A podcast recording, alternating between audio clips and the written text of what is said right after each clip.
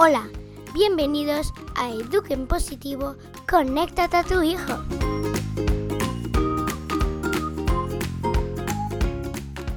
Estás escuchando a Mariana Sánchez y a Cristina Gutiérrez.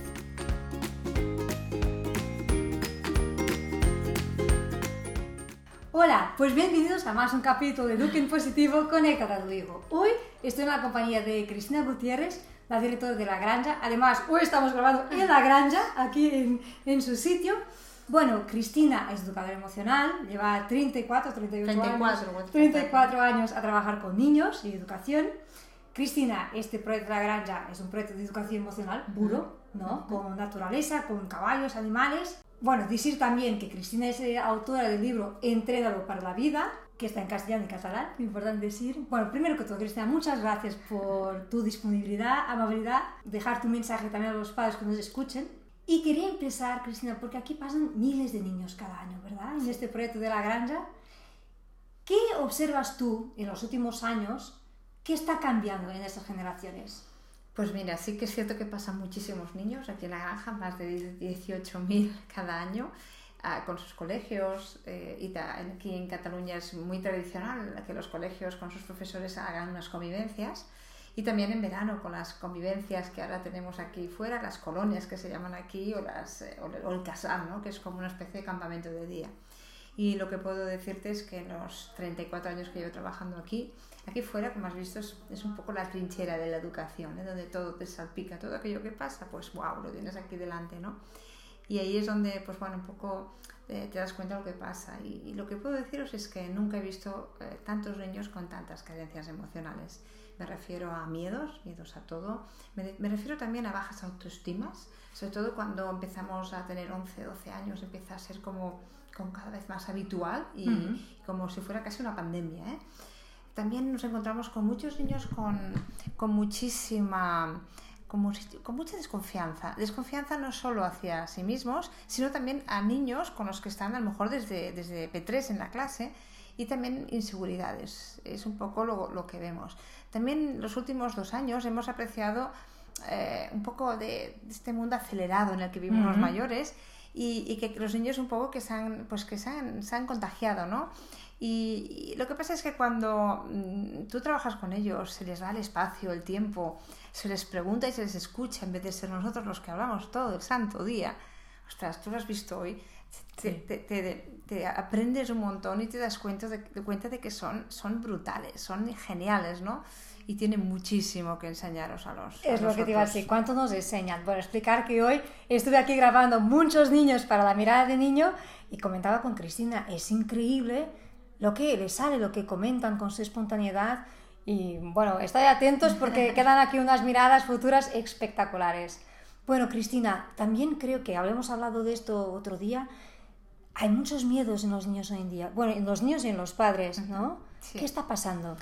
Bueno, lo que está pasando es que aparte de, de esta crisis un poco mundial que nos ha afectado a todos, evidentemente el miedo, nosotros nadie nos ha enseñado lo que es el miedo, porque cuando éramos pequeños pues nos enseñaron que París es la capital de Francia, nos enseñaron el nombre de los ríos, y está muy bien saber todo lo que pasa en el mundo, evidentemente, no es el mundo que vivimos y necesitamos conocerlo, pero cuando tú tienes un problema de verdad, un problema con tu hijo adolescente, un problema con tu pareja, con un compañero en el trabajo, con un cliente, a ti en ese momento de qué te sirve saber que París es la capital de Francia. No, tienes que saber gestionar tus emociones, entonces, en ese momento es cuando, fíjate, fíjate que nos enseña cómo funciona todo el mundo, ¿no? incluso lo que pasa fuera de la Tierra, el sistema solar, y se olvidan de enseñarnos la única cosa que llevaremos siempre encima, que es quiénes somos, cómo somos y cómo funcionamos por dentro. ¿Qué es el miedo? Es tan fácil saberlo, lo vas a aprender nada ahora, en 10 minutos sabremos lo que es el miedo, pero nadie nos lo enseñó a nosotros. Un poco parte de mi trabajo, el sentido de mi trabajo es que todo aquello que a mí no me explicaron de pequeña y que me hubiera ido tan y tan bien, pues no se repita ¿no? en nuestros pequeños y, y esa es un poco mi, mi misión y por eso todo este montaje, todo este proyecto, que, que además eh, es un proyecto necesario, por eso incluso hay, hay ahora in- está proyectado de poder hacer franquicias de la granja para que Exacto. pueda abrirse en otros lugares de- de- del mundo ¿no? o, de, o de este país. Y, y, el miedo es algo muy fácil, es falta de información, simplemente porque no tengo o porque tengo una parte de esa información. Recuerdo que Lucía, una niña pequeñita de cuatro años, me dijo, eh, estábamos yendo hacia los caballos y me dice, me da miedo los caballos porque mi mamá me ha dicho que son peligrosos. Y sí, es cierto, los caballos pueden ser peligrosos, pero también los caballos pueden ser amables, dulces, cariñosos, nobles, y esa parte de información es la que no tiene Lucía, ¿no? Eh, hay que crear cuando pasa eso, es un área de seguridad, ¿no? Y hacer un pequeño proceso. Os puedo explicar lo que nosotros hacemos, ¿no? Yo lo que hice con Lucía fue preguntarle, ah, ¿y, qué te da miedo concretamente de los caballos? Y Lucía me miró y me contestó, la boca. Entonces yo le dije, ah, entonces a ti no te da miedo los caballos, lo que te da miedo es la boca de los caballos. Y lo que hice es de un miedo grande el caballo a uno más pequeño, que es la boca del caballo. Es mucho, mucho más fácil acercar, afrontar un miedo cuando es pequeño que cuando es grande. Claro. ¿Cómo afrontamos aquí los miedos? Una vez los hemos hecho lo más pequeños posibles, preguntando, concretando, lo que hacemos es crear un área de seguridad. ¿Qué quiere decir esto? Pues, por ejemplo, yo en este caso cogí a Lucía y me acerqué con ella. En este caso, como tiene cuatro años, lo hice en brazos, pero si tiene diez, lo acompaño junto, lo abrazo y vamos juntos, ¿no? Y me acerqué al caballo, pero por detrás, por el culo, para que no viera la boca. Y poco a poco ella lo tocaba al principio con la punta, un poquito más, y al final me decía, ¡ay, está calentito! ¡Qué bonita! Esa es la información que falta. Si el miedo es falta de información, démosle esa información. Claro. Y recuerdo que, el tercer día, eh, que antes de que la niña se, se, fuera, recuerdo que pasaba por, por delante de aquí las oficinas y vi a, a, la niña montando a caballo y le dije, ¡hala! ¿no? ¡Qué bien! ¿no? Y la cara de orgullo de la niña no te la imaginas porque lo que estaba poniendo ella, entrenando, poniendo ahí era el, la valentía. Claro. Porque eh, la valentía no es no tener miedo. La valentía es tener miedo y aún así subir a caballo. Afrontar, ¿no? Afrontarla, ¿no? El miedo, dice, pero el miedo, el miedo solo hay una manera, es, es afrontarlo. Sí. Hay muchos papás que hacen es apartamos el miedo, ¿no? Para que no tenga miedo, se le quito el miedo. Pero claro, los papás no saben que el miedo es contagioso. No solo es contagioso, sino que cada vez si no haces nada se hace más grande, más grande. Y si de pequeña te dan miedo los gatos, luego son los gatos, son los perros, luego los perros los caballos y al final me da miedo todos los animales. De hecho, el mismo día que pasó esto con la niñita, entré aquí en las oficinas y, y, llamó por teléfono. Entonces cogí el teléfono y aquí siempre decimos la granja, dígame. Y, bueno, era una mamá y me dijo, oye, no, mire, llamaba para saber si, si tenéis animales, ¿no? Y yo me quedé así, digo, hombre, granja, escuela. digo, sí, pero ¿por qué? Dice, no, no, pero ¿harán los niños actividades con animales? Digo, pero es que no te entiendo, ¿por qué me preguntas? Dice, no, porque viene con el colegio de aquí un mes, niños de quinto de primaria, quinto ya de primaria, 10 años. 10 años. Y claro, si hay eh, animales y hacen actividades con animales, no lo apuntaré. Claro, entonces pensé, claro, pero lo que estamos haciendo es, es apartarlo del miedo. Si lo aparto del miedo, ¿qué hago? No le doy la información, con lo cual ese miedo cada vez será más y más y más grande. Ni das la oportunidad que va a afrontarlo y superar. Y esto genera confianza. Los niños que superan sus miedos. Le genera muchísima confianza. Claro. Claro, porque, porque para eso está el miedo. Bueno, para eso está la valentía, ¿no? La valentía la tenemos los humanos. El miedo es una emoción natural. La tenemos todos los humanos, porque es una emoción primaria. La sentimos todos, igual que es una emoción primaria la alegría, la rabia, eh, la tristeza. Entonces eh, bienvenidas emociones porque gracias a ellas hemos sobrevivido como especie. El problema es cuando es el miedo que te domina y hace lo que quiere contigo, no cuando eres tú quien decide eh, qué haces. Quiero, como me da miedo, pues decido no hacerlo, pero soy yo que decido no hacerlo, no decido el miedo por mí. O digo, no, no, esto, esto yo no quiero tener miedo a los animales, con lo cual me cojo la valentía, cojo la, saco de, de la bolsillo la valentía y la pongo en acción, ¿no? Pero ¿cuántas veces entrenamos a nuestros niños hoy en día la valentía? Con esta sobreprotección. Exacto. Es terrible. No hemos ni oportunidad de probar. Claro, un niño sobreprotegido es un niño con miedo, porque es un niño que cree que no puede. Y pasa muchas veces que los padres, con lo que comentan, la forma que, que pasan sus miedos, hacen que su miedo se convierta en miedo del niño. Porque claro, porque yo os he dicho que el miedo es una es, es como todas las emociones son contagiosas. Exacto. Y si en una casa hay mucho miedo, o en una empresa hay mucho miedo, eso se contagia. Igual que si tú vas a una casa y hay mucha alegría, eso se contagia. Entonces, generemos esas emociones que queremos que haya más en casa. Y es muy fácil, los niños son imitan, porque los humanos estamos preparados evolutivamente para mimetizar, para eh, cogemos nuestras neuronas de, espejo, sí, a través de, de, de imitar, ¿no? Así aprendemos los humanos y muchos mamíferos y los primates, ¿no? Así que todo. aprovechemos esa, esa, eso que conocemos, ¿no? Y, dar un buen modelo. Hacemos un buen modelo. No hace falta, no quiero hablar de ser padres perfectos. No, no, es un peligro. No pasa nada, no existen padres perfectos. y si no lo haces todo bien, no significa que eres un mal padre. Es que es imposible hacerlo todo bien. No, no hace falta, no nos agobiemos porque queremos hacerlo todo tan perfecto que si necesito instrucciones de uno más dos, ¿qué tengo que hacer? ¿Y qué tengo que hacer aquí? Ostras, relajémonos. Somos humanos. Claro, los niños lo único que quieren es que estemos relajados, que, que, estemos tranquilos. Y con ellos. Y con ellos. que eso es algo que llevo hoy del mensajes que estuve recogiendo, que es increíble. Los niños necesitan mucho cariño, mucho tiempo con ellos. Y yo los miedos, de acuerdo que estabas diciendo, hay que dar este espacio, ¿no? Vamos a dejar que los niños superen, que puedan sacar de su valentía, como decías tú, y poner ahí. Hay algo que creo que también puede contribuir mucho, que es la autonomía, darles espacio, claro. ¿no? oportunidades que puedan atreverse. Y hay, creo que hay una cosa muy buena que los niños, ya nos dicen muchas veces, yo puedo, deja que lo haga yo. ¿No? Eso es la sobreprotección. Sobreproteger es hacer tú algo que puede hacer él o ella si cada vez, si él puede llevar la mochila al colegio, ¿por qué se la llevas tú? Porque cada vez que se la llevas tú le estás diciendo, ya la llevo yo, porque tú no, puedes. Cada vez que eh, él se, eh, tú le abrochas la chaqueta o le atas los, zapatos, le estás diciendo, ya lo hago yo porque tú no puedes. Cada vez que le haces la, la merienda, por ejemplo, y él puede hacerlo, estás diciendo, ya lo hago yo porque tú no puedes. Cada vez que eres tú quien discute la nota de, de un examen con su profesor de la ESO, le estás diciendo, ya lo hago yo, porque tú no puedes. Y al final el niño se lo cree. Y cuando tú crees que no puedes, eso da miedo, porque claro, si, si hasta papá te ha de llevar la mochila, aunque vayas a tercero de primaria, es que o te ha de discutir ante un examen, pues acabas creyéndote realmente pues, que, no, que, no, eres capaz, ¿no?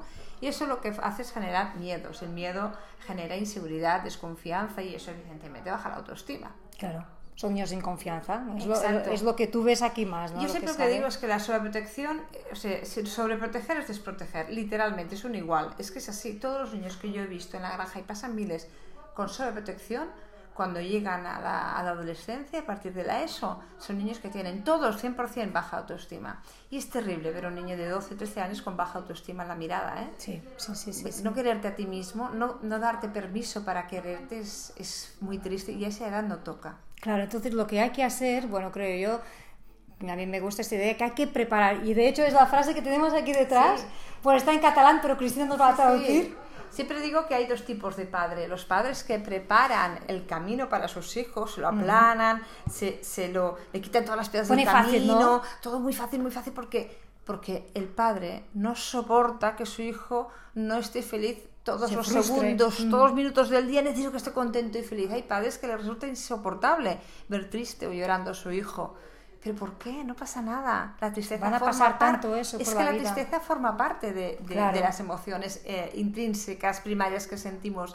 Y si no, no me dejas sentirla, no sabré cómo afrontarla. Y cuando me siente triste, pues en, cuando tenga 14 años y me sienta triste, pues como no sabré, porque será terrible, terrible, terrible, terrible, porque de alguna manera a mi padre le ha dado terror que yo llore o lo pase mal, que al final me tengo que ir a una farmacia a comprar una pastilla de esas que sirve para no sentirme triste, porque no soporto estar triste. Pero ¿por qué no? Si la tristeza la tenemos los humanos para, eh, de alguna manera, reordenarnos por dentro en un, en un nuevo orden cuando sentimos una pérdida. La pérdida puede ser el osito de peluche preferido, puede ser cualquier otra cosa, ¿no? Claro. Todo, lo, cada uno lo siente como lo siente. Y a veces a, se le muere el periquito al niño y lo pasa fatal, y otros pues no lo pasan fatal. Bueno, pues no pasa nada.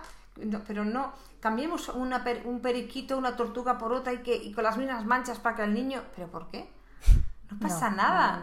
Estará un, triste, un día triste y le diremos, no pasa nada, cariño. No, lo que va a pasar es, si no les das la oportunidad de gestionar su tristeza, el niño en adulto va a ser un problema. bueno, es que yo te puedo decir que el 30% de los universitarios de este país toman antidepresivos ansiolíticos en primero de carrera porque no soporto no conseguir todo aquello que quiero, por la tolerancia cero a la frustración.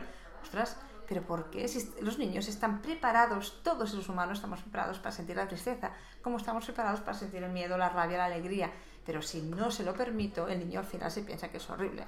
Esos son los padres que preparan el camino para sus hijos, ¿no?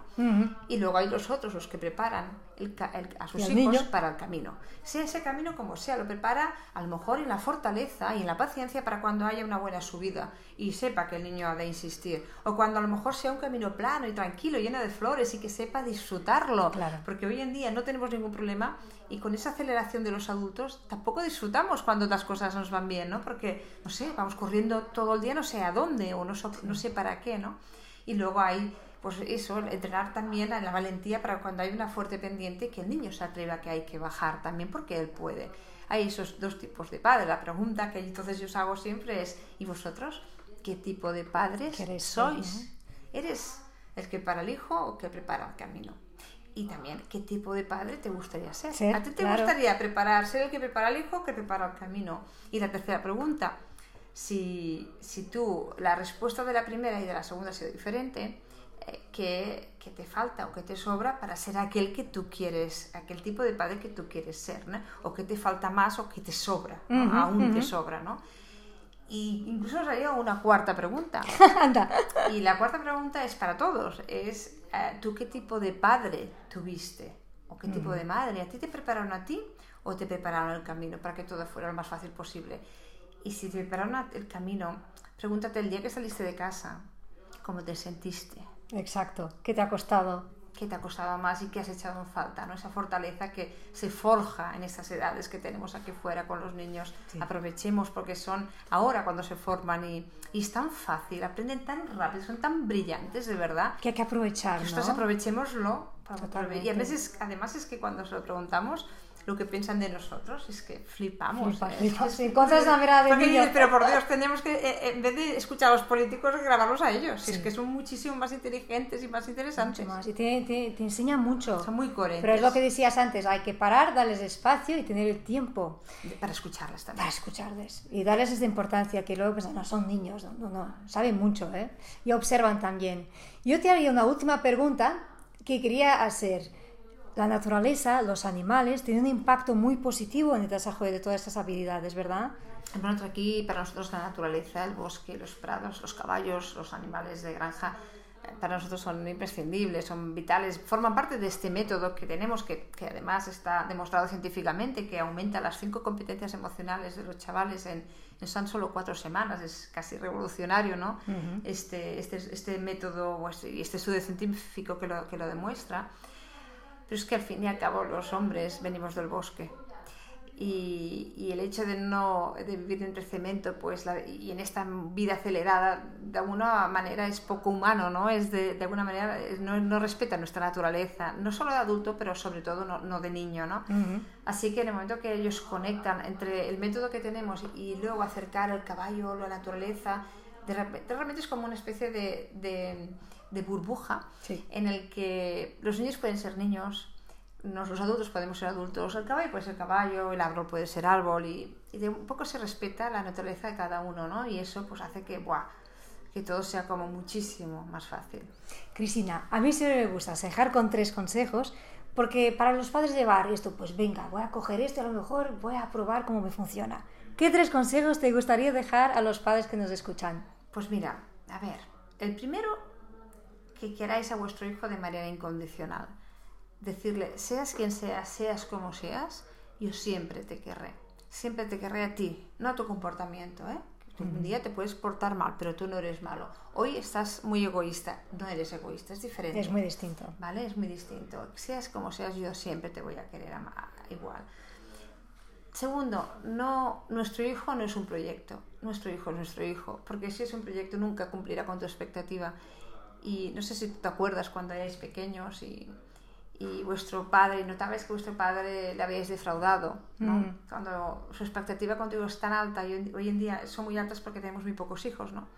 Entonces, pues hay niños que se sienten que nunca van a ser capaces de llegar a eso, que aunque no te lo digan verbalmente, gestualmente, todos sabemos, hemos visto la mirada de nuestro padre la cuando mirada hemos decepcionado. Sí. Y no te lo ha dicho a lo mejor, pero tú lo sabes, que nunca vas a llegar a eso que él espera de ti, ¿no? Entonces, eso es lo que hace que a veces haya niños que tiren la toalla y digan, ¿para qué me voy a esforzar más si aunque me esfuerce mucho nunca conseguiré ser aquel que tú quieres?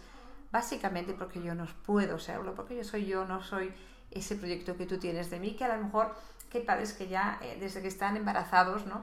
Ya, ya, han hecho un proyecto de, de, de, que hasta, la, carrera, hasta la carrera que hará y entonces eso presiona, ¿no? Yo no, me dice, no, yo nunca le he dicho nada. Incluso cuando eliges el nombre, casi que ya estás, ¿no? está. Entonces, respetemos como es. Nunca será el hijo que tú quieres que sea, o si es un proyecto, acéptalo tal como es. Tendrá su proyecto, o sea, va a tener un proyecto, pero es el suyo. Y, y, cuando lo aceptas tal como es, de repente parece que todo, todo se coloca en un nuevo lugar, ¿no? Y, y, y todo es como fácil, todo fluye, ¿no? Entonces no será la expectativa de hijo que tengas, a lo mejor no, pero si respetamos su autenticidad, quién es, descubriremos uno que seguramente es Mucho mejor. muchísimo mejor, muchísimo mejor. Y la tercera es que no, no lo solo protejáis, no, no hagáis vosotros lo que puede hacer él porque es, eso es una los estáis los estáis desprotegiendo directamente para la vida.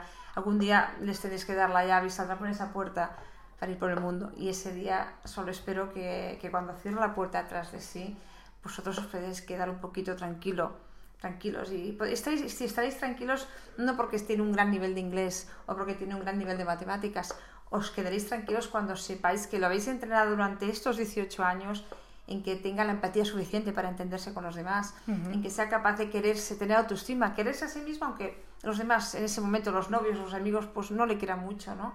A, a, a, habéis entrado en la autonomía, aquella que te hace no depender de los otros, o, o en la comunicación positiva para construir relaciones eh, positivas, sí. o sobre todo, sobre todo, sobre todo, la fortaleza interior, aquella que todos queremos superar.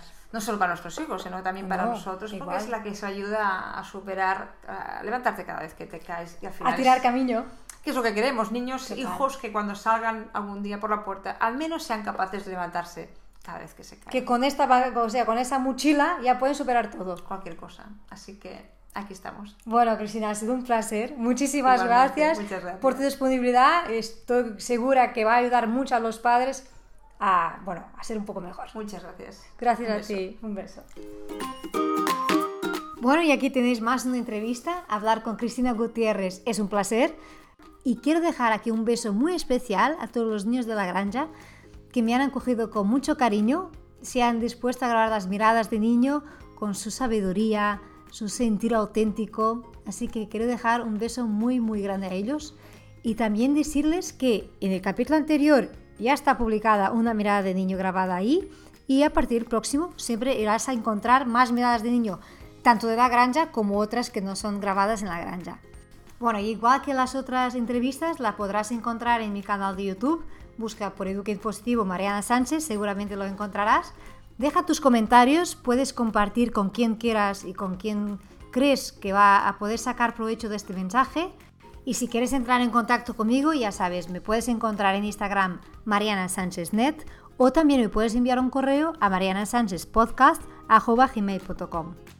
Acordarte que en este mes de noviembre estaré grabando unos directos con Nuria de Kinuma para ayudarte a elegir mejor los juguetes, los juegos para esta Navidad.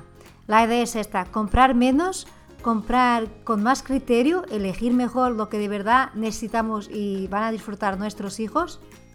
Y sobre todo que podéis crear muchos momentos de game time ahí en casa jugando todos en familia.